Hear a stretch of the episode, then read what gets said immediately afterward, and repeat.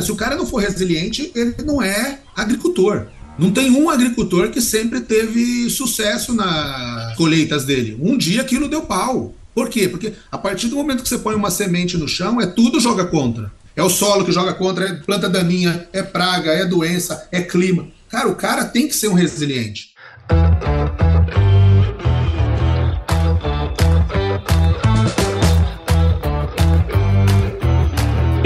Aí, pessoa? Tudo beleza? Estamos começando mais um episódio aqui no Agro Resenha e nessa semana tô aqui com o Renato Serafim, que é CMO da UPL, que provavelmente você conhece aí. O Renato é engenheiro agrônomo pela Unesp. E, cara, muito obrigado por você estar aqui com a gente, viu, Renato? Seja super bem-vindo aqui ao Agro Resenha Podcast, cara. Ô Paulo, muito legal, obrigado pelo convite, né? É incrível como que essas ferramentas de podcast estão acelerando o desenvolvimento, acelerando o aprendizado. E é muito legal ter você aí defendendo essa bandeira, defendendo o agronegócio e passando conteúdo e informação para os nossos agrônomos, né? Eu sempre falo que a gente tem 156 mil agrônomos no Brasil, orgulho da categoria, que faz desse país ser referência número um em, em agricultura, em pecuária, né, em agronegócio em geral. Então, muito legal ter você aí disseminando e compartilhando informações. Isso aí eu brinco que eu tô espalhando a palavra do podcast. eu parecendo aquele, aqueles pessoal que bate todo domingo de manhã na porta, sabe? Você conhece o podcast?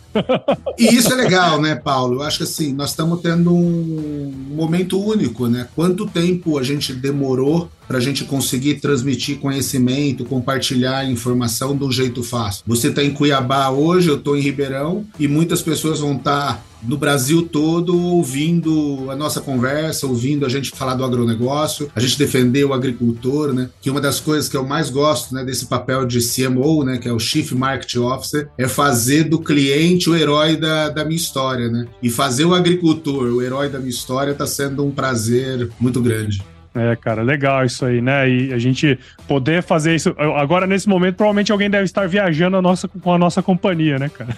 Sim, e, e isso, e, isso nós conversamos, né? Você sabe que a primeira, a primeira atividade que eu fiz uma vez sobre argumentário de vendas, eu era gerente de fungicida da Singenta ainda, e nós fizemos um CD para os nossos vendedores falando de um produto sobre Bion, né? Então era um argumentário de venda no CD. Eu falo, cara, olha o trabalho que dava você gravar um CD, distribuir o um CD. Hoje aqui no, no mesmo tempo nós estamos conversando e um monte de gente pode estar nos ouvindo aí. É fantástico, né?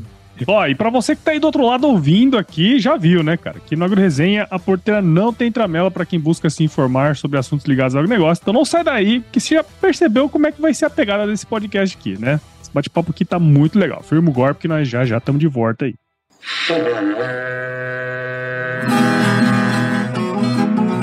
Bom, você já deve ter ouvido a máxima de que é o olho do dono que engorda o boi, certo? Isso é verdade até certo ponto, afinal, só olhar não adianta nada ser uma boa direção. Com base em valores como honestidade, qualidade, inovação nos produtos e excelência no atendimento, a Nutripura, que há quase 20 anos atua no segmento pecuário, te dá essa direção oferecendo os melhores produtos e serviços aos pecuaristas, garantindo resultados positivos não só no campo, mas principalmente no bolso. E eu digo isso não é da boca para fora não, afinal eu trabalhei lá, cara. Eu vi com meus próprios olhos a competência técnica e o cuidado com o negócio do cliente. Saiba mais sobre a Nutripura em www.nutripura.com.br e fique ligado nos artigos que saem no blog Canivete, que na minha opinião é o melhor conteúdo sobre pecuária de corte que você vai encontrar na internet. Siga também a Nutripura nas redes sociais, é só chegar lá no Instagram, Facebook, Twitter e YouTube e fique atualizado sobre o que há de mais avançado na pecuária. Nutripura, o produto certo na hora certa.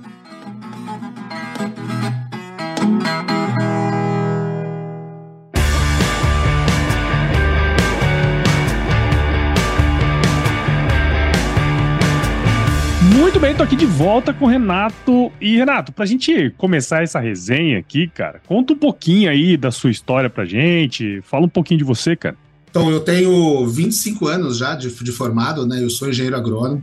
Formei em 1994 na Unesp de Jabuticabal, e naquela época as pessoas falavam, não, agronomia vai ser a profissão do futuro, né? E 25 anos se passaram e a gente fala, agronomia é a profissão do presente, né? Acho que nós como classe, nós conseguimos um feito enorme, né, de, de transformar o país nessa potência agrícola, homens como Alisson Paulinelli, né, Roberto Rodrigues, Marcos Fava Neves, todos agrônomos também levam esse conhecimento, essa pujança né, do agronegócio para todo lugar do mundo. Eu saí da faculdade, comecei estagiário, até um, esses dias eu escrevi um artigo, eu comecei como estagiário da ICI. A ICI era uma empresa que, que, que as pessoas perguntavam, mas todo mundo conhecia que ela estampava a Williams, né, na época do Nelson Piquet, campeão do, do mundo. E 25 anos depois, né, eu estou numa empresa que está patrocinando a Copa do Mundo, né, o maior evento esportivo, e eu fiz essa correlação esses, esses tempos. Depois de Singenta, eu fui Bayer, né, trabalhei quatro anos na, na Bayer como diretor comercial e como diretor de marketing.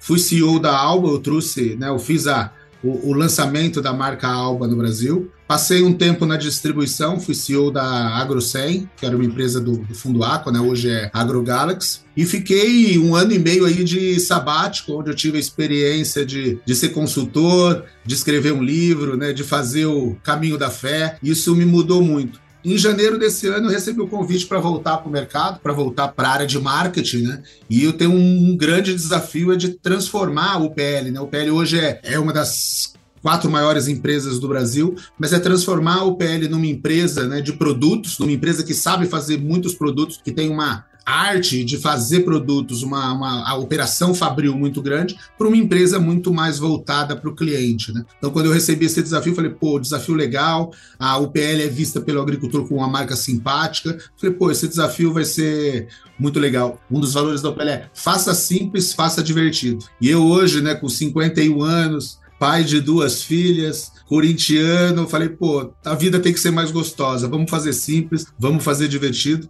e tô aqui. Tô há quatro meses nessa jornada que está sendo incrível. E é interessante esse ponto, né? Assim, eu tenho bastante curiosidade nesse aspecto, sabe, Renata? Assim, eu, eu, percebi alguns movimentos nos últimos anos, né? Do pessoal saindo, fazendo transições de carreira, né, cara? E você, pô, você veio de, uma, de, um, de um mundo corporativo violento, né?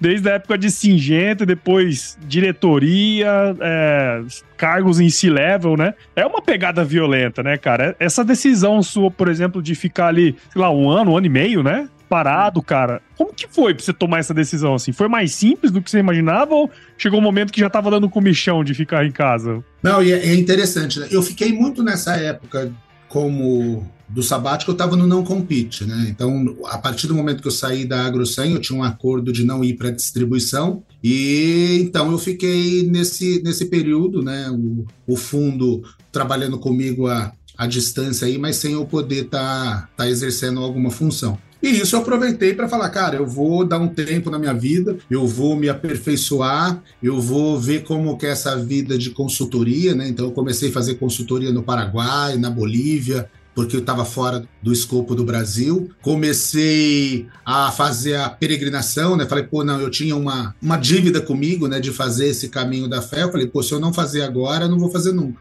E aproveitei para dar uma uma parada mesmo, mas eu vou te falar, cara, com um ano, com seis meses, você já tava com. Você já, você já não aguentava mais o ficar em casa, você já queria ir pro mercado. Então, eu comecei, depois que acabou meu não compete, eu comecei a dar consultoria no Brasil para distribuição, trouxe algumas empresas, startup, né? Eu comecei a entrar muito nesse mundo de startup. Para você ter uma ideia, o Brasil hoje tem 1.700 startups, que são as agtechs, né? Que são soluções para o agricultor, um novo modelo de negócio, um modelo de negócio que exige empreendedorismo, empresa, é, exige uma visão de negócio muito apurada. E aproveitei muito, cara. Eu acho que assim, é difícil você ficar fora do mundo corporativo quando você viveu tanto tempo. Mas também foi uma, uma das melhores coisas que eu fiz na minha carreira, que foi dar um tempo, olhar outros horizontes, olhar outros mercados, olhar, conviver com outras pessoas, para depois voltar e aproveitar essa, essa nova fase da UPL, né?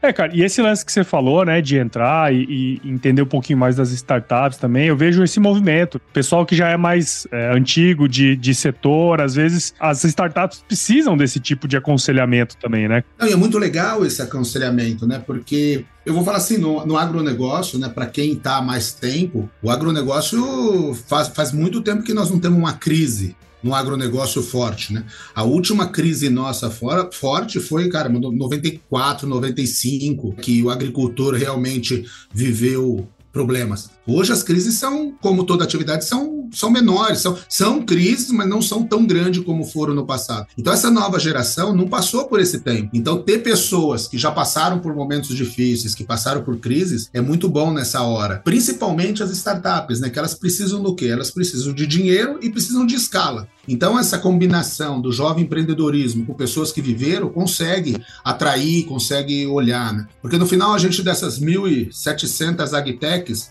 nós temos que resolver quatro problemas para o agricultor. Né? Se você pegar o agricultor, tem quatro dores que a gente tem que pensar em resolver, que é aumentar a produtividade, é reduzir os riscos reduzir os custos e assegurar a comercialização. E hoje a gente vê um monte de agtech ainda desconectada, né? Uma resolve um pedaço, outra resolve outro pedaço. E eu sempre brinco que a gente vai viver na agricultura o que o mundo de tecnologia viveu há 10 anos atrás. Se você pegar o mundo de tecnologia, também era milhares. Só que teve quatro empresas que fizeram a consolidação. Então, se você pegar o Google, ele se consolidou na arte de algoritmo, de inteligência e, e, começou a fazer dados daquilo. Você pega o Facebook, que fez uma, um casamento entre todas as startups de relacionamento social. Você teve a Amazon, que foi para o lado comercial, e você teve a Apple. A Apple, que, que foi na área de devices e, e, fez uma empresa de design. Né? Mas todas elas tiveram que comprar várias startups para fazer essa consolidação, né, Paulo? Então, ainda no agronegócio a gente não tem isso, mas quem serão as empresas que vão fazer essa consolidação para resolver as dores do agricultor, né? um baita ponto de vista esse, né, cara? E a gente vê esse é, surgimento das startups e tal, e ao mesmo tempo, a gente, com o surgimento das startups, vem novos donos de empresas, né? E, e muitas vezes esses caras nunca foram CEOs antes e tal, e você trilhou esse caminho, né? Você, hoje você está como CMO na UPL, mas você foi CEO, como você comentou, de várias outras empresas, diretoria e tal, né, cara? Uma coisa que, assim, eu nunca perguntei isso diretamente, mas você sempre quis chegar nesse, nesse nível ou foi algo assim que aconteceu naturalmente? Ah, não, tô desenvolvendo minha, meus, meus negócios aqui, aí de repente surgiu uma promoção e tal, e de repente você tava lá. Ou não, você falou, não, eu quero chegar lá, então vou fazer isso, isso, isso e aquilo. Paula, é, isso é interessante. Algumas vezes a, a vida te leva para uns caminhos que você não desenhou e você tem que pegar a oportunidade. Quando eu comecei a, a ser agrônomo, eu comecei como pesquisa e desenvolvimento e comecei a fazer ensaios, né, a fazer a estatística, tudo que um cara de pesquisa e desenvolvimento faz para você posicionar um produto, eu comecei a fazer. Só que aí tinha uma pessoa, cara, que chama Renato Guimarães. Esse cara era diretor de marketing da. Ele era é, Novartis, né? Depois juntou com a Zeneca, ele ficou como diretor de marketing. Pô, aquele cara me inspirou, fala, cara, eu quero chegar nessa posição. Então, meu pique, o, o, o que eu trabalhei muito foi para ser diretor de marketing de uma das grandes corporações aí. E aí eu comecei a desenhar. Então, para eu ser um cara de marketing, eu não posso ficar na área só de pesquisa e desenvolvimento. Eu tenho que passar pela área de desenvolvimento de mercado. Eu tenho que começar a fazer uma pós-graduação de marketing para ter conceitos de marketing, né? né? Os quatro P's básicos, né? Pô, o que, que é um, o que, que é produto, como que é o acesso, promoção, precificação. Então, comecei a estudar para isso. Aí apareceu a oportunidade, eu fui ser gerente de marketing de feijão e algodão pela Singenta, depois eu fui ser diretor de novo negócio, até que na Singenta eu não fui diretor de marketing, eu fui diretor de, fui conseguir ser diretor de marketing na Baia. E ali eu tava com 45 anos, você fala assim, puta, tá bom, cheguei no diretor de marketing com 45 anos, o que, que eu vou fazer? E aí apareceu a oportunidade maior, né, de falar, pô, não, daqui, quando eu tiver com 50 anos, eu vou ser fazer outra coisa, vou abrir meu negócio, eu vou ser presidente de uma empresa de, de genéricos. Tal. E apareceu a oportunidade da Alba com 45 anos. Então, eu nunca imaginei, nunca queria ser, ser CEO. O CEO foi uma hora que eu cheguei tão, tão rápido ser diretor de marketing que eu comecei a, a ficar incomodado, né? Pô, não posso ficar com 45 anos na mesma posição. E aí eu trilhei para ser CEO, depois apareceu a oportunidade da, da AgroSem, aí eu fui para a AgroSem porque você tinha esse movimento né, de consolidação do sistema de distribuição, a, a, as forças estavam migrando para esse lado, você ter um face-to-face -face mais direto com o agricultor, aquilo lá me, me inspirou, apareceu essa oportunidade, eu fui. E aí, a hora que veio esse tempo de, de sabático, falei, pô, eu vou fazer o que eu gosto, né? Agora eu vou fazer o que eu gosto, eu vou fazer uma coisa que, eu encontre sentido e que me dê prazer. Aí apareceu a oportunidade de voltar para marketing de novo, que é um negócio que eu gosto, e marketing te dá uma chance muito legal de você conhecer o negócio e de você descobrir necessidades, né? Então, o fato de marketing ter que ser um antecipador de problemas, o fato de marketing ter que encontrar soluções para resolver essas dores, mas conseguir catalisar tudo isso, me inspirou a voltar. Né? O cara, o cara de, de, de, marketing, eu sempre falo, né, Paulo? Ele tem que ser um, um contador de histórias e ele tem que saber conectar os pontos. Quando eu vejo né, os meninos de marketing da minha equipe, eu vejo eles assim, que não ouvem, que têm dificuldade de, de ouvir a, a ideia das, das pessoas, de saber concatenar tudo isso, eu falo, pô, cara, você está errado. Então, o cara de marketing ele tem que ser um, um cara que tem não só dois ouvidos, o cara tem que ter uns quatro, cinco ouvidos para ouvir tudo aquilo, né? Você fazer aquilo catalisar mesmo, ser um catalista e fazer aquilo lá encantar as pessoas e contar uma história sobre isso. Então, de tudo isso, né? Eu falei assim, nunca desenhei o estágio que eu tô da, da minha carreira, mas o que eu desenhei, eu queria ter esse, eu, né, ser diretor de marketing de uma, de uma grande corporação e é onde eu tô hoje. Legal, cara, legal. E, esse lance que você falou é super importante, né? Porque o marketing ele é, ele é aquela ligação ali entre o, o produto, a parte de pesquisa e o comercial, né? E, e tem que estar tá sempre de ouvidos abertos ali pro, pro agricultor, vendo as necessidades dele. Esse intermédio aí é, é, uma, é um negócio bem complexo, né, cara? Né? E, e, você tem que saber, né? Que eu, eu, eu, vou falar um, um, negócio. A gente tem muita sorte, né, Paulo, de viver no agronegócio é, brasileiro. Por quê? O agronegócio brasileiro é o único lugar do mundo em que o agricultor está ficando cada vez mais jovem. Uhum. Na hora que você vê o agricultor ficando cada vez mais jovem, nós temos um agricultor que ele é sedento de tecnologia, sedento de novidade. Né? Isso favorece muito o nosso papel de marketing, de trazer produtos diferentes, de trazer soluções diferentes, porque é um agricultor que vai usar as nossas tecnologias. Tanto que se você olha assim, né, ah, o, o, o grau de adoção de soja transgênica no Brasil, de soja RR no Brasil, cara, foi muito maior do que todos os países. Por quê? Porque o agricultor ele testa mais rápido, ele queria um negócio que resolvesse o problema dele fácil e que fosse conveniente. Hoje nós temos aí 95% da nossa soja que é geneticamente modificada. Né? Então, você a aplicação de fungicidas. Você vai precisar para os Estados Unidos, o agricultor não aplica fungicida. Muito raro ele aplicar fungicida. No Brasil, o agricultor começou a aplicar fungicida não só para controlar as doenças, mas ele via que aumentava a produtividade. Então, tudo que você traz de novidade para o nosso agricultor é muito mais fácil a gente colocar isso. E isso é um prato cheio para quem gosta de marketing, né? De você pegar um produto, você contar uma história e você levar esse produto para resolver um problema do agricultor. Eu tenho um amigo meu de infância, ele, o filho dele está naquela época de faculdade, eu, eu falo assim, cara, vem fazer agronomia, você vai adorar, né? Porque é uma profissão encantadora e depois agronomia você tem as chances. Se você quiser, inclusive virar marqueteiro, você pode virar. Ó, eu virei marqueteiro. Né? Se quiser virar podcaster também. Se virar podcaster. Então, você cara, nós temos uma, nós temos uma amplitude muito, muito grande né, de, de conhecimento.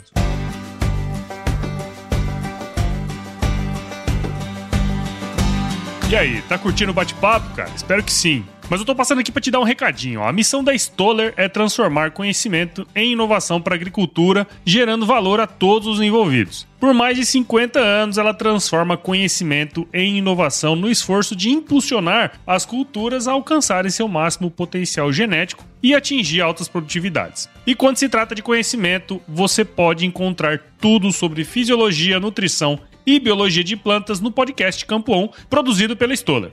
Lá, um time de especialistas aborda assuntos relacionados às principais culturas agrícolas e, como você já sabe, você pode escutar quando, onde e como quiser. Aprimore o seu conhecimento no site da Stoller, o www.stoller.com.br. Lá você vai encontrar vários artigos técnicos e o link para assinar o podcast Campo On no Spotify. Lembre-se de seguir a Stoller no LinkedIn, Instagram, Facebook e YouTube. É só procurar por Stoller Brasil. Isso é inovação, isso é Stoller.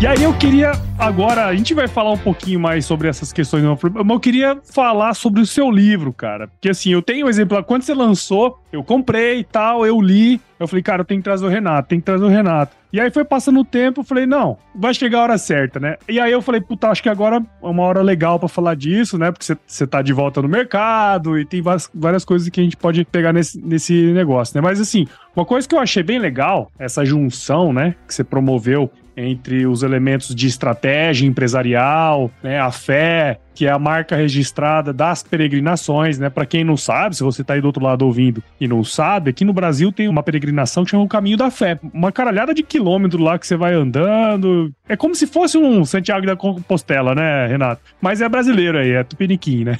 Não, é legal. O, o, Caminho da Fé, inclusive, ele foi inspirado no caminho de Santiago de Compostela. Teve umas pessoas, né, de Águas da Prata ali, fizeram uma associação e falaram: pô, nós vamos fazer esse caminho no Brasil. E aí eles, eles, eles começaram a fazer.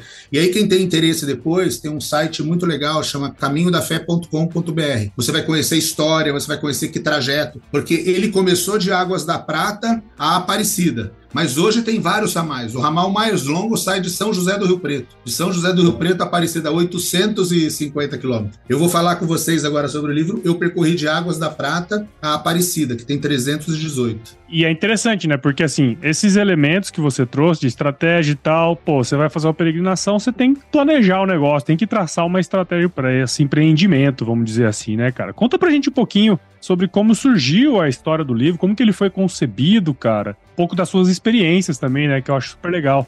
Não, muito legal isso, Paulo, porque, como eu te disse, né, quando eu peguei esse período aí de não compete, eu falei, pô, se eu não fazer esse caminho da fé agora, não vai dar mais tempo, porque uma hora eu vou me enrolar e não dá, né? E você precisa de preparação, você precisa de alguns dias. E eu queria fazer esse caminho da fé como uma forma de agradecimento. Quando eu trabalhei em São João da Boa Vista, eu sempre vinha de São João da Boa Vista para minha cidade, aqui Ribeirão Preto, Barrinha, né? É uma cidade perto aqui de Ribeirão Preto, e eu passava por Tambaú. Naquela época, minha minha filha teve um problema de saúde e tal, eu parei para conhecer a história desse padre Donizete, né, que era em Tambaú tem um santuário. E nessa conversa que tive com, com o padre Donizete, né, pedindo em oração, fui atendido, eu falei, pô, um dia eu vou agradecer fazendo esse caminho de Tambaú a Aparecida. Inclusive, era para eu sair de Tambaú. Eu não, eu não saí de Tambaú porque 15 dias antes eu peguei Covid, fiquei cinco dias no hospital. Médico, minha família falando, não vai, não vai. Eu falei, cara, se eu não for dessa vez, eu não vou mais. Então, eu recém com problema de Covid, andei 318 quilômetros. Eu acho que foi por isso que eu sarei, né? Eu forcei tanto que eu não tive sequela nenhuma. E aí, no meio do caminho, né, você começando a fazer um, um planejamento, eu comecei a fazer a reflexão da minha vida de peregrino e do que eu tinha passado como executivo. E eu falei, pô, como um peregrino tinha que sair de Águas da Prata para Aparecida, um executivo, quando ele pega uma empresa, ele tem que sair de um ponto A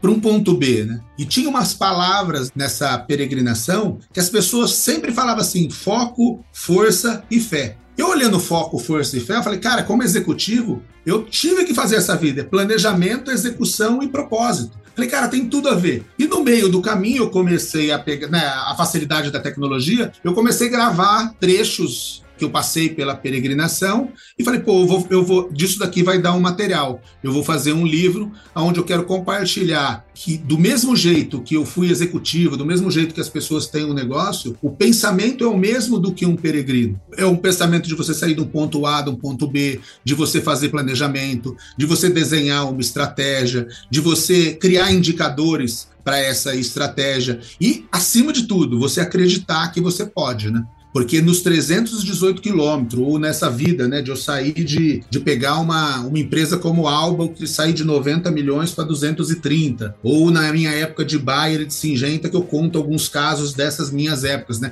Então são casos muito reais que eu vivi com a vida de, de, peregrino. E você vê que eu faço analogia, né? Então, como eu fiz a minha vida, o meu planejamento para viajar, como eu fiz o planejamento para as estratégias que eu tracei. Então, nesse navegar da minha vida de executivo e com a minha vida de peregrino, tem muitos exemplos, né, para as pessoas de de todo nível, né? Eu falo assim, os feedbacks que eu recebo dos meus amigos, né? O feedback que eu recebo de pessoas como você, de falar, pô, como que você, numa linguagem simples, você transformou, né, a vida de um peregrino de executivo na mesma coisa. Você vê no final que esse foi um pouco do meu propósito de vida, né? Quando eu saí dessa caminhada, falei, pô, eu tenho que ser um, um sujeito melhor e eu tenho que compartilhar isso para mais pessoas. E foi o que eu estou tentando fazer. Então, eu faço palestra do livro, né? Eu faço posts divulgando esse livro. Todo o lucro desse livro eu dedico a uma associação que cuida da beatificação do da, da canonização do Padre Donizete. Né? Ele já é beato. Para você ter beato, você tem que provar um milagre e para você ser santo, né, você tem que provar dois. Então, o Padre Donizete ele já provou um milagre, então hoje ele é beato e falta mais um milagre para ele se tornar santo. E o lucro vai para essa associação que ajuda, porque tem muito custo de documentação, tal, né? Então foi muito legal assim, para quem quer ler assim a simplicidade, acho que assim, o que eu, o que eu mais gostei, Paulo, foi a maneira que eu simplifiquei as histórias. Não é um livro de estratégia que você tem que ter estudado Porter, ter estudado Hangaran, né? Eu acho que, cara, você tem uma, uma simplificação ali de uma vida que, como agrônomo ou como empreendedor, você vai viver e como nós mesmos, peregrinos, você vai vai, vai ter, né? E fica bem claro isso, né? Porque você traz vários conceitos, né? Você acabou de falar o 4Ps lá do, do Porter, né? Você trouxe vários outros que você foi destrinchando. Ah, metas smart, você vai colocando o que que é, né? Eu, eu achei bem legal. E eu fiz uma relação, você provavelmente deve ter lido, do, do livro Monge Executivo, sabe? Sim, legal, verdade é basicamente a mesma coisa, né? Tipo assim, é, assim, basicamente a mesma coisa que eu digo assim, a ideia, né, de simplificar um conteúdo de liderança, porque você tem 500 livros de liderança falando dos conceitos e tal, tal, tal, mas do jeito que o livro colocou, ficou legal. E, e eu fiz essa relação com o seu, sabe? Também, né? Essa questão da estratégia, da peregrinação e, e, a, e a história no meio, né? Que fica mais fácil de entender. Eu achei bem legal esse ponto aí também.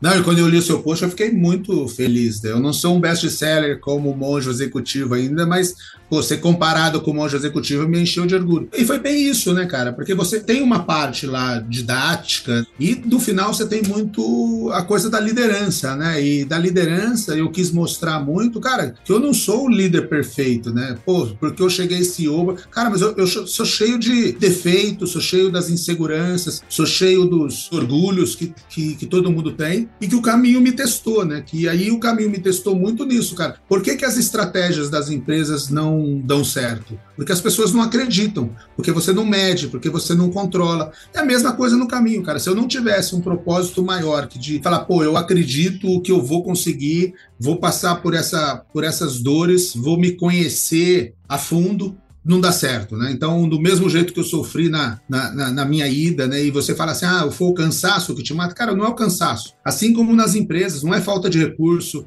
não é o esgotamento físico. O que te, o que te mata é você não acreditar. O que te mata é você, você perder fé em você. Então tem, tem muito isso, né? A gente fala muito de, de empatia, né? De humildade, de você escutar as pessoas. E foi um pouco disso que os 14 dias de, de Águas da Prata e a Aparecida me ajudaram, né? Então, eu, eu, tento, né, Paulo? Eu saí de lá, eu falei, pô, saí uma outra pessoa. Às vezes eu tô aqui, tô no meu dia a dia, eu falo, cara, acho que eu preciso fazer esse caminho de novo. Porque todos os meus defeitos estão voltando, né? Então, tudo, toda aquela parte de correr, de, de não escutar, né? De não, não ter empatia, estão voltando. Então, eu falo, pô, eu preciso fazer de novo para ver se eu me reencontro. E, e, a vida é isso, né, Paulo? Cara, a gente é um eterno aprendiz, né? E a gente tem os vícios, tem os nossos pontos fracos, tem os nossos defeitos, e nós temos que viver com, com eles. E acho que assim, o grande legado que eu tento passar de, desse livro é vamos extrair o máximo, né, desses pontos fracos, né? Vamos, eu sempre falo, né, eu tenho duas filhas. E as minhas filhas, eu falo assim, cara, eu podia ficar enchendo o saco delas de ter nota e falar assim, não, vai fazer aula de reforço, aula de recuperação da onde você não é boa. Eu falo para ela, não, você tem que fortalecer a parte que você é boa, né? Eu tenho uma filha que gosta muito de fazer vídeo, falei, pô, tem que fazer teatro, né? Vai, vai reforçar a sua parte boa. Não adianta eu ficar forçando ela a ser aluna de matemática, porque ela sempre vai ser mediana naquilo, porque não gosta do que faz. Então acho que esse fato da gente gostar do que faz, esse fato da gente ouvir mais, é isso que eu tento passar muito hoje para o meu time, para as pessoas que eu converso e muito nesses bate-papos que a gente tem né, falando desse livro. E assim, fazendo uma relação, né? com tudo aí que você construiu, você, você coloca, você deixa bem claro no livro essa questão do ponto A para o ponto B, né? E tudo que você precisa fazer para sair desse ponto e de fato chegar lá no outro. Pelo menos para mim, eu, eu, percebo grande parte dos elementos, né, de tudo isso aí que você construiu tá no livro ali, né? E eu acho que não só do ponto de vista profissional, mas acho que do ponto de vista pessoal também, né? E a gente tem, o Renato, assim, às vezes me, me dá a impressão de que a galera, assim, os agrônomos, veterinários, tecnistas, eles, eles não estão ligados, né? Que existe algo maior ali envolvido em tudo que a gente faz, né? Quer dizer, a gente tem ainda muito desafio pela frente, mas pensando no seu livro, né, e as, as dicas que você dá lá, cara, o que, que você falaria? Quais dicas você daria para quem tá nos escutando aqui agora? Pensando nesses desafios que o agro tem pela frente, assim, que a gente está vislumbrando, cara. Eu vejo muito, Paulo, às, às vezes nós, né, agrônomo, a gente eu, eu fui vendedor, eu tive no campo. Às vezes a gente falta muito planejamento para nós, né? Eu lembro da minha época de agrônomo que saía na segunda-feira, você saía, você saía sem rumo, sem, sem beira, sem eira, ia parando nas porteiras, conversando com o agricultor. E falta um pouco para nós hoje ter esse lado de, de ter maior planejamento, né? De você falar assim, pô, o que eu quero, né? Onde eu quero chegar? Quais são meus pontos fortes? Quais são meus pontos que eu tenho que desenvolver? Onde estão as oportunidades? Onde estão as ameaças? Pô, fazer esse diagnóstico, falou, cara, eu sou forte nisso, eu sou fraco nisso, eu preciso melhorar isso e depois começar a falar assim, pô, para eu chegar naquele ponto, o que, que eu preciso, né? Quais são os pontos que eu tenho que, que trabalhar? Definido esses pontos, você começar a medir. Que quando eu comecei a fazer né, o, o, caminho da fé, eu falei, pô, eu vou de Aparecida, a, de Águas da Prata Aparecida, são 318 quilômetros. Aí você começa a ouvir histórias, né? Você fala, pô, desses 318 quilômetros, com que eu tô andando, se eu andar 25, eu vou fazer em 14 dias. Então, para você fazer 14 dias, o que, que você tem que fazer? Pô, você tem que andar uns 25, 26 quilômetros por dia. Pô, o que, que você vai fazer? Vai encarar? O que, que você vai levar? Então, a gente tem que fazer isso mais na nossa vida. E eu vejo que nós, é, agrônomos, principalmente, às vezes a gente não faz um planejamento. Eu tenho umas experiências, né, que, que eu falava assim, tinha agrônomo que você tinha 50 clientes. E esse cara ele só ficava nos cinco, seis clientes. Ele não, não tinha um planejamento de visitar todos os clientes da mesma maneira. Ele não tinha um, um, compromisso de marcar horário, né, de valorizar o tempo dele, valorizar o tempo do cliente, de levar alguma solução, né, de saber o que o agricultor precisa. Uma coisa básica, né, Paulo? Eu falo assim: os agricultores eles são quatro grupos de agricultores. Se você for ter, ter os seus clientes aí, você, fala, você tem aquele cara que gosta de tecnologia, aquele cara que vai ser o primeiro a adotar a sua tecnologia. Você tem o cara que que gosta de conveniência. É aquele cara, se você fazer um pacote para ele da semente à colheita e ele, e ele te acreditar com você, é o cara. Tem o cara que gosta de relacionamento, que gosta de conversar mais, que gosta de... E tem o cara que gosta de preço. E às vezes a gente não olhando esse meandro, a gente não faz um planejamento de como a gente tem que atender cada um deles. Né? Então acho que a grande dica para hoje um, um cara de 52 anos, principalmente para os jovens, cara, é fazer planejamento de tudo. Se você é vendedor, você tem que fazer um planejamento de quem é sua carteira de cliente. Se você é dono de uma startup, você tem que fazer um planejamento estratégico da sua empresa e começar a fazer o que, o que é mais importante, né? Acho que duas coisas para mim é muito importante. Primeiro, é acreditar que é possível, acreditar, saber onde você está indo, né? Eu sempre brinco, se, se você não sabe para onde está indo, qualquer vento serve, então você tem que decidir para onde você está indo. E o segundo, medir e controlar seus passos. Então você tem que medir e controlar, falar, cara, o que, que eu tenho que fazer no final do ano? Cara, é, net, é vendas, é margem, ou não, minha empresa tem que estar tá com 30 funcionários. É criar esses indicadores. E a gente, né, por ser mais de uma área, né, a agronomia é uma área muito mescla, né, porque a gente tem exatas, tem humanas e tem biológicas circulando entre nós, né, e às vezes falta um pouco dessa parte de, de racionalidade, de planejamento para nós sermos melhor, né.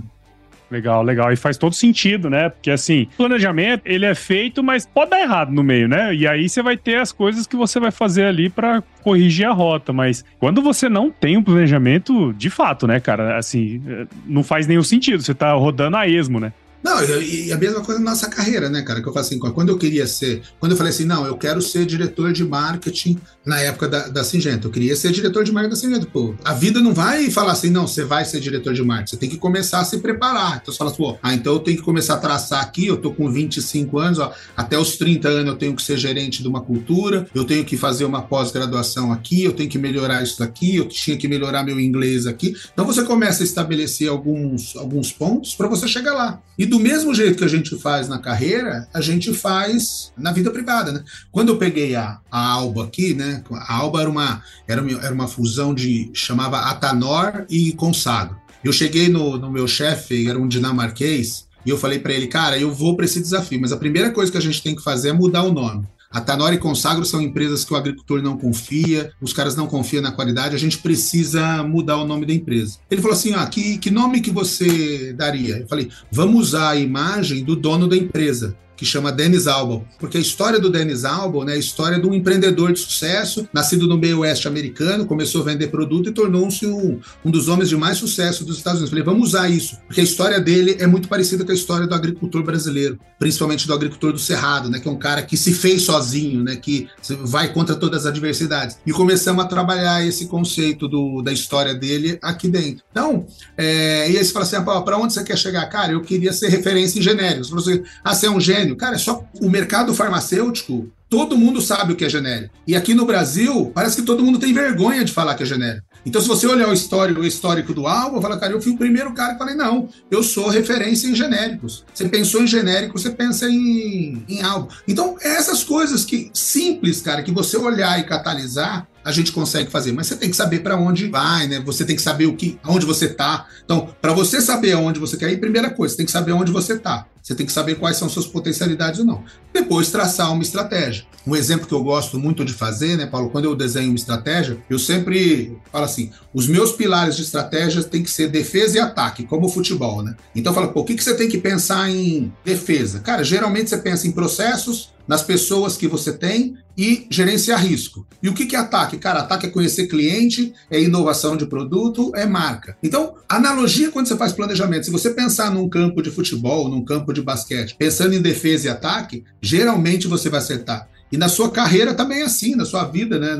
Tudo é assim. Então, acho que se, quando eu, comecei a escrever esse livro, eu falei, cara, estratégia é uma coisa simples. A gente usa no nosso dia a dia. Não vamos complicar. A nossa vida é muito complicada, né, Paulo? Se a gente tem, tem muita gente que quer complicar mais ainda, fica mais difícil. Então, eu falei assim, pô, não, vamos simplificar isso, vamos contar de uma maneira mais rápida, vamos fazer analogia. E é isso que eu tento fazer nesse livro, é isso que eu tento fazer isso hoje na UPL, né?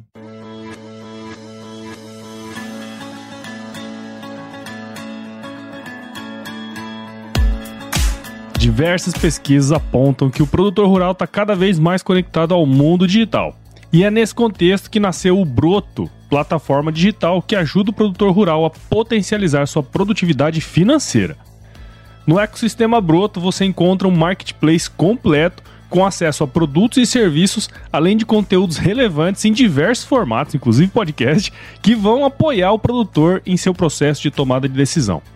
Há décadas como parceiro do produtor, Agora, a BB Seguros e o Banco do Brasil, através da plataforma Broto, querem descomplicar a agricultura digital e trabalhar para promover a inclusão digital em todos os perfis de produtor. Siga o Broto nas redes sociais, é só buscar por @somosbroto no Instagram, Facebook e YouTube e entre no site www.broto.com.br e saiba como o ecossistema Broto pode te apoiar. Somos Broto, seu jeito digital de fazer agro.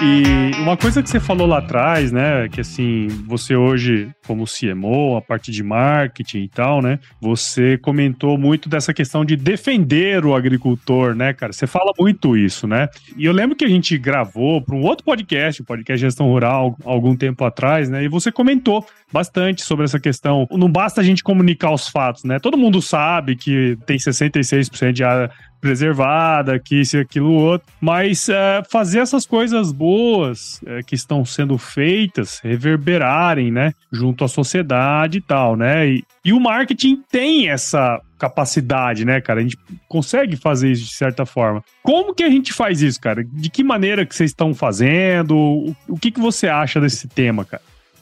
Eu acho que tem uma coisa legal, né, Paulo? Inclusive saiu uma pesquisa, né, que a BMRA fez esses dias, falando quem era o agricultor e como ele é percebido. E, e, foi muito legal para mim, uma surpresa muito positiva, saber que a nossa sociedade valoriza a imagem do agricultor. Né? A nossa sociedade tem no agricultor uma, uma imagem de uma pessoa é, líder, de uma pessoa que é trabalhadora, de uma pessoa que não para nas crises, não para na guerra, para sempre é, oferecer. Então, nós temos essa, essa vantagem. O que a gente precisa é começar a, a nos comunicar melhor e tentar parar de, de, de, de falar para os, né, eu sempre falo, para quem conhece, né, a gente, a, gente, a gente é muito bom, mas a fala só entre nós, né, o Agro Resenha, você vai, vê seu público, o seu público vai ser muito do nosso setor, cara que conhece o que a gente está falando. Nosso grande desafio é como que a gente pode furar essas bolhas. E aí nós tivemos uma, um negócio legal agora que a gente está fazendo, que eu acho que vai nos dar a oportunidade de tentar furar um pouco isso. Né? A gente está patrocinando a Copa do Mundo, né? Então a UPL é uma das patrocinadoras da FIFA. E a hora que veio esse patrocínio, eu falei, cara, é fantástico isso, né? Porque se você falar do futebol e do agronegócio brasileiro, cara, são as duas coisas que a gente é top, né? Queira ou não queira, futebol. Você, falou de futebol, você lembra do Brasil. Você falou de agronegócio, você lembra do Brasil. O que, você pode fazer de analogias entre, entre esses dois mundos, né? E a gente aproveitou isso tudo para falar: não, a UPL está patrocinando o, a Copa, estamos falando de sustentabilidade do agro, e trouxemos um embaixador, né? E a hora que eu peguei um embaixador, falei, pô, quem que vai representar, cara? O Cafu. O Cafu é a imagem perfeita do até do agricultor. É um cara humilde, é um cara simples, é um cara líder e é um cara resiliente pra caramba, né? Quem sabe a história do, do Cafu sabe que ele foi reprovado em 13, 14 peneiras aí e não desistiu. E o agricultor é assim, né? Que o pessoal agricultor, cara, se o cara não for resiliente, ele não é agricultor. Não tem um agricultor que sempre teve sucesso nas colheitas dele. Um dia aquilo deu pau. Por quê? Porque a partir do momento que você põe uma semente no chão, é tudo joga contra. É o solo que joga contra, é planta daninha, é praga, é doença, é clima. Cara, o cara tem que ser um resiliente. E assim como no futebol, né, não dá tempo de chorar, né, Paulo? Fala assim, eu sou corintiano roxo, né? Puta, o Corinthians faz tempo que tá uma, uma draga. Só que a gente faz o quê, cara? Não adianta desistir. Nós temos que acordar no outro dia e falar, cara, 2023 tem mais campeonato, vamos fazer melhor. O agricultor também. Se ele perdeu uma colheita, se entrou uma chuva de pedra, cara, não adianta ficar chorando. Ele tem que pegar aquilo, né, e remoer, preparar o solo de novo e plantar novamente. Então, as analogias desse mundo é legal. E a gente viu no futebol uma chance da gente estar tá falando do agronegócio, naquela analogia de simplificação, e a gente está tá defendendo isso. Né? Então, nós estamos levando 200 agricultores para o Catar agora. Estamos fazendo ele, muitos que vão no Catar, tá vendo produtos brasileiros lá, né? Então nós levamos algodão brasileiro, levamos a soja, café brasileiro, tudo exposto aonde a gente está. Então é uma maneira da gente defender o negócio entre nós, valorizar a imagem do agricultor, mas também passar para o mundo essa imagem né, do que o nosso agronegócio é capaz, né? E é bacana, né, cara, saber isso, porque assim, é, às vezes a gente fica ali no nosso mundinho, né? Foi o que você falou lá no passado, né? A gente joga pra torcida, né? Quer dizer, a gente corta a bola, a torcida de casa, a gente pega e grita do lado deles, eles gritam junto com a gente, né? Mas o, o difícil é fazer isso, né? Como que a gente entra é, fura essa bolha, como você comentou. Eu acho que o futebol, assim como outras coisas também, é bem interessante. Eu acho muito legal também a questão da comida, né? Porque é uma coisa que nós nos relacionamos todos os dias também, né, cara? Então, tem meios, né, pra gente fazer isso aí. Tem bastante coisa para ser feita, né, na verdade. E, e, tem uma coisa, né, né Paulo? Nós estamos vivendo um país muito polarizado. E as pessoas precisam começar também a respeitar a opinião do outro. Não é errado você ser de ter uma opinião ou não. Você tem que respeitar a opinião. Cara, os Estados Unidos é a maior democracia do mundo e sempre teve democratas e republicanos lá e sempre vai ter isso. Aqui também, aqui a gente tem que tomar posição. O que não pode é não tomar posição. Acho assim, o agronegócio tomou uma posição porque foi um negócio que, que, tem os seus, os seus valores diferentes do outro lado. E temos que respeitar o outro lado e o outro lado tem que respeitar a gente. E essa comunicação, e é tudo briga de comunicação, né? E tá chato, né, Paulo? Tá? Pô, esses dias eu fiz um, um comentário falando né, que a UPL ia estar tá na principal rede de televisão do Brasil. Cara, eu fui achincalhado. Falei, mano, vocês estão patrocinando essa. Falei, cara do céu, o futebol vai ser transmitido lá, né? Então tá faltando um bom senso. Tá chato, né? Tá ficando chato. Acho que a gente tem que é, falar assim, cara, vamos fazer que nem o um agricultor? Vamos recolher o, nossas máquinas, começar a preparar o solo de novo, fazer um bom plantio, que a colheita vai, vai vir melhor, né? Pô, Renato, o tempo passa rápido, né, cara? Poderíamos ficar aqui falando horas, né, cara, sobre essas coisas que a gente gosta. Queria, na verdade, agradecer, cara, sua participação aqui, parabenizar você pelo seu livro, cara. Assim, eu, eu já falei isso pra você, mas repito, que foi um baita de um livro, assim, assim, eu particularmente gostei muito de ter lido, né, conhecido um pouco mais da sua história também, que é importante dentro desse processo, né, pessoas que a gente admira aí também na, na, na internet, não conseguimos nos falar pessoalmente, mas nos conhecemos virtualmente, né, e online, né, cara, então, queria agradecer a sua participação aqui na AgroResenha, parabenizar você pelo seu trabalho, dizer que a casa é sua, cara, obrigado, viu?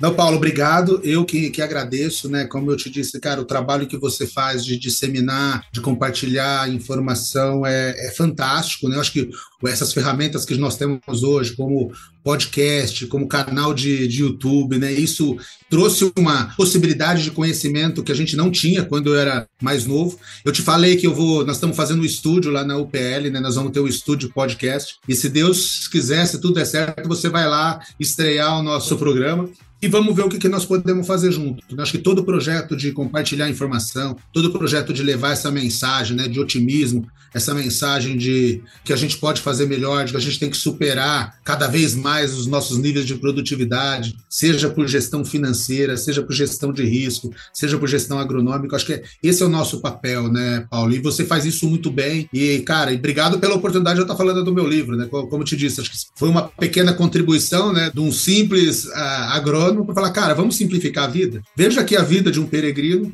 e transforme essa vida do peregrino na sua vida, seja de vendedor ou seja de empresário. Obrigado pela oportunidade. Imagina, eu que agradeço, cara. E, e, fala aí, como que quem está escutando a gente aqui agora pode acompanhar o seu trabalho? O livro, ele está na, na, Amazon, né? Ele está numa plataforma digital. Quem tiver interesse no livro pode acionar eu por telefone, eu mando por correio. O telefone é 16 99 754 2232. Pode mandar uma mensagem pelo WhatsApp ali, que mandando o endereço, eu falo o valor do livro, o valor do correio, e eu mando para vocês. A primeira edição está quase, quase acabando, e quase dos, dos dois mil livros que eu fiz, assim, acho que 1.600 foram enviados pelo correio, eu assinando, dando dedicatória, mas é, é, muito prazeroso, principalmente ouvindo depois, né, relatos e depoimentos como o seu que, que fazem a gente crescer. Né? Acho que tem, tem toda a crítica é, é bem-vinda, mas quando é um elogio a gente fica muito feliz, né? Legal, legal. É, o meu tá aqui, do meu ladinho aqui. e foi pelo correio, cara. É, foi pelo correio. Agora, cara, nós vamos para uma última parte aqui nesse podcast, que é o nosso glorioso quiz. Vamos nessa? Vamos lá. Ó, é muito simples, viu, Renato? Vou te fazer algumas perguntinhas, você responde a primeira coisa que vier à sua cabeça. Não tem pegadinha, tá bom?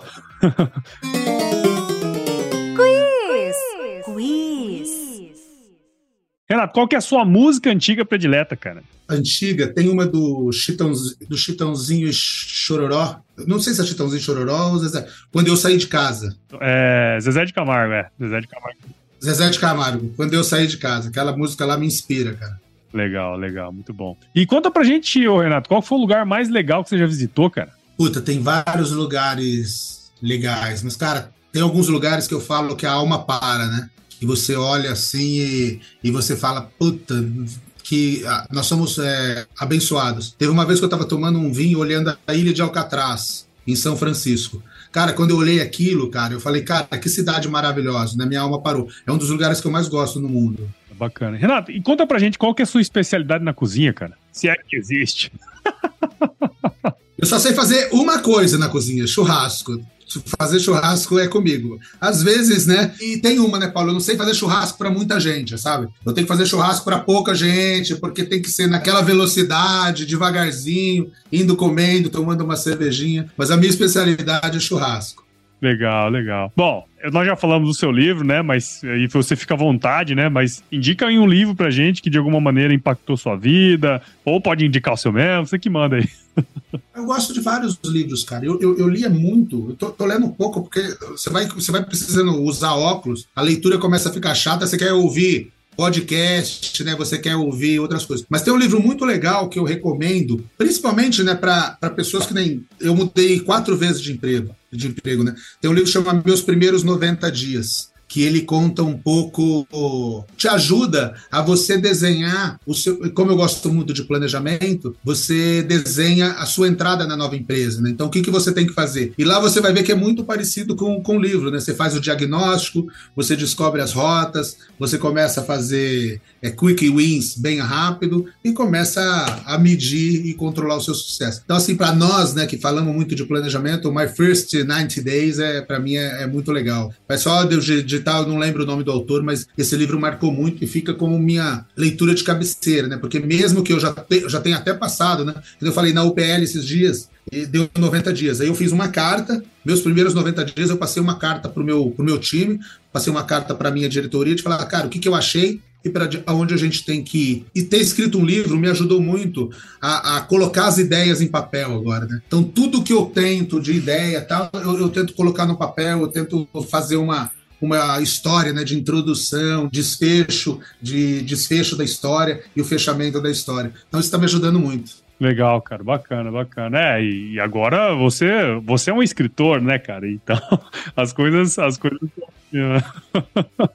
E é legal, cara, que nessa época do, do, do Não Compete eu escrevi bastante artigo, né? Então, às vezes eu tento escrever artigo. Não tá dando muito tempo agora, né? Pelo dia a dia, mas eu tento escrever artigos, né? Principalmente de relacionado a startup. Mas eu vou começar a pensar, né? Eu falo, eu tenho um outro plano agora, eu quero fazer o Santiago de Compostela. Legal. E do Santiago de Compostela, vamos ver se eu tenho uma, uma outra história para dividir com vocês.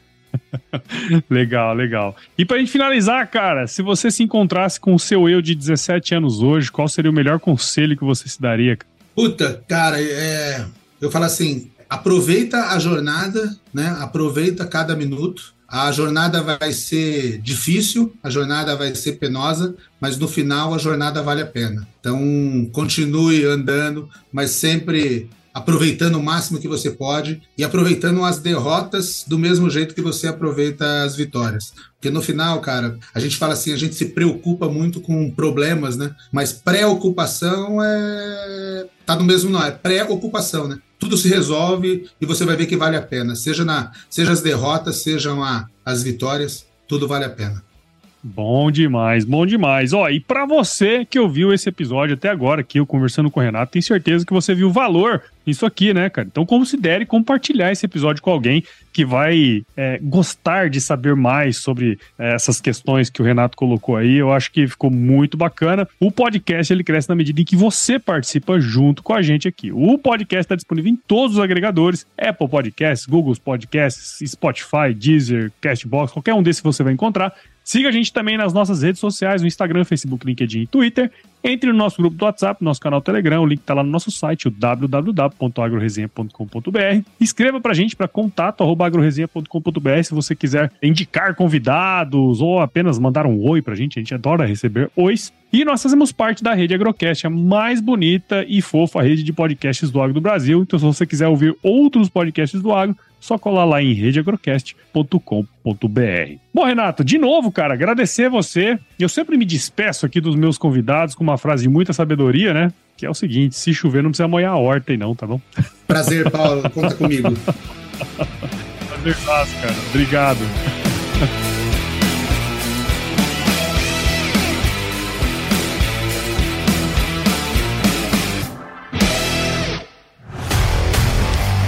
E aí? Você gostou desse podcast? Se gostou, considere compartilhar esse episódio com alguma pessoa que irá se beneficiar desse conteúdo e nos ajude a alcançar ainda mais pessoas. O roteiro e apresentação desse episódio foi do Paulo Ozaki, a produção do Agro Resenha e a edição do Senhor A.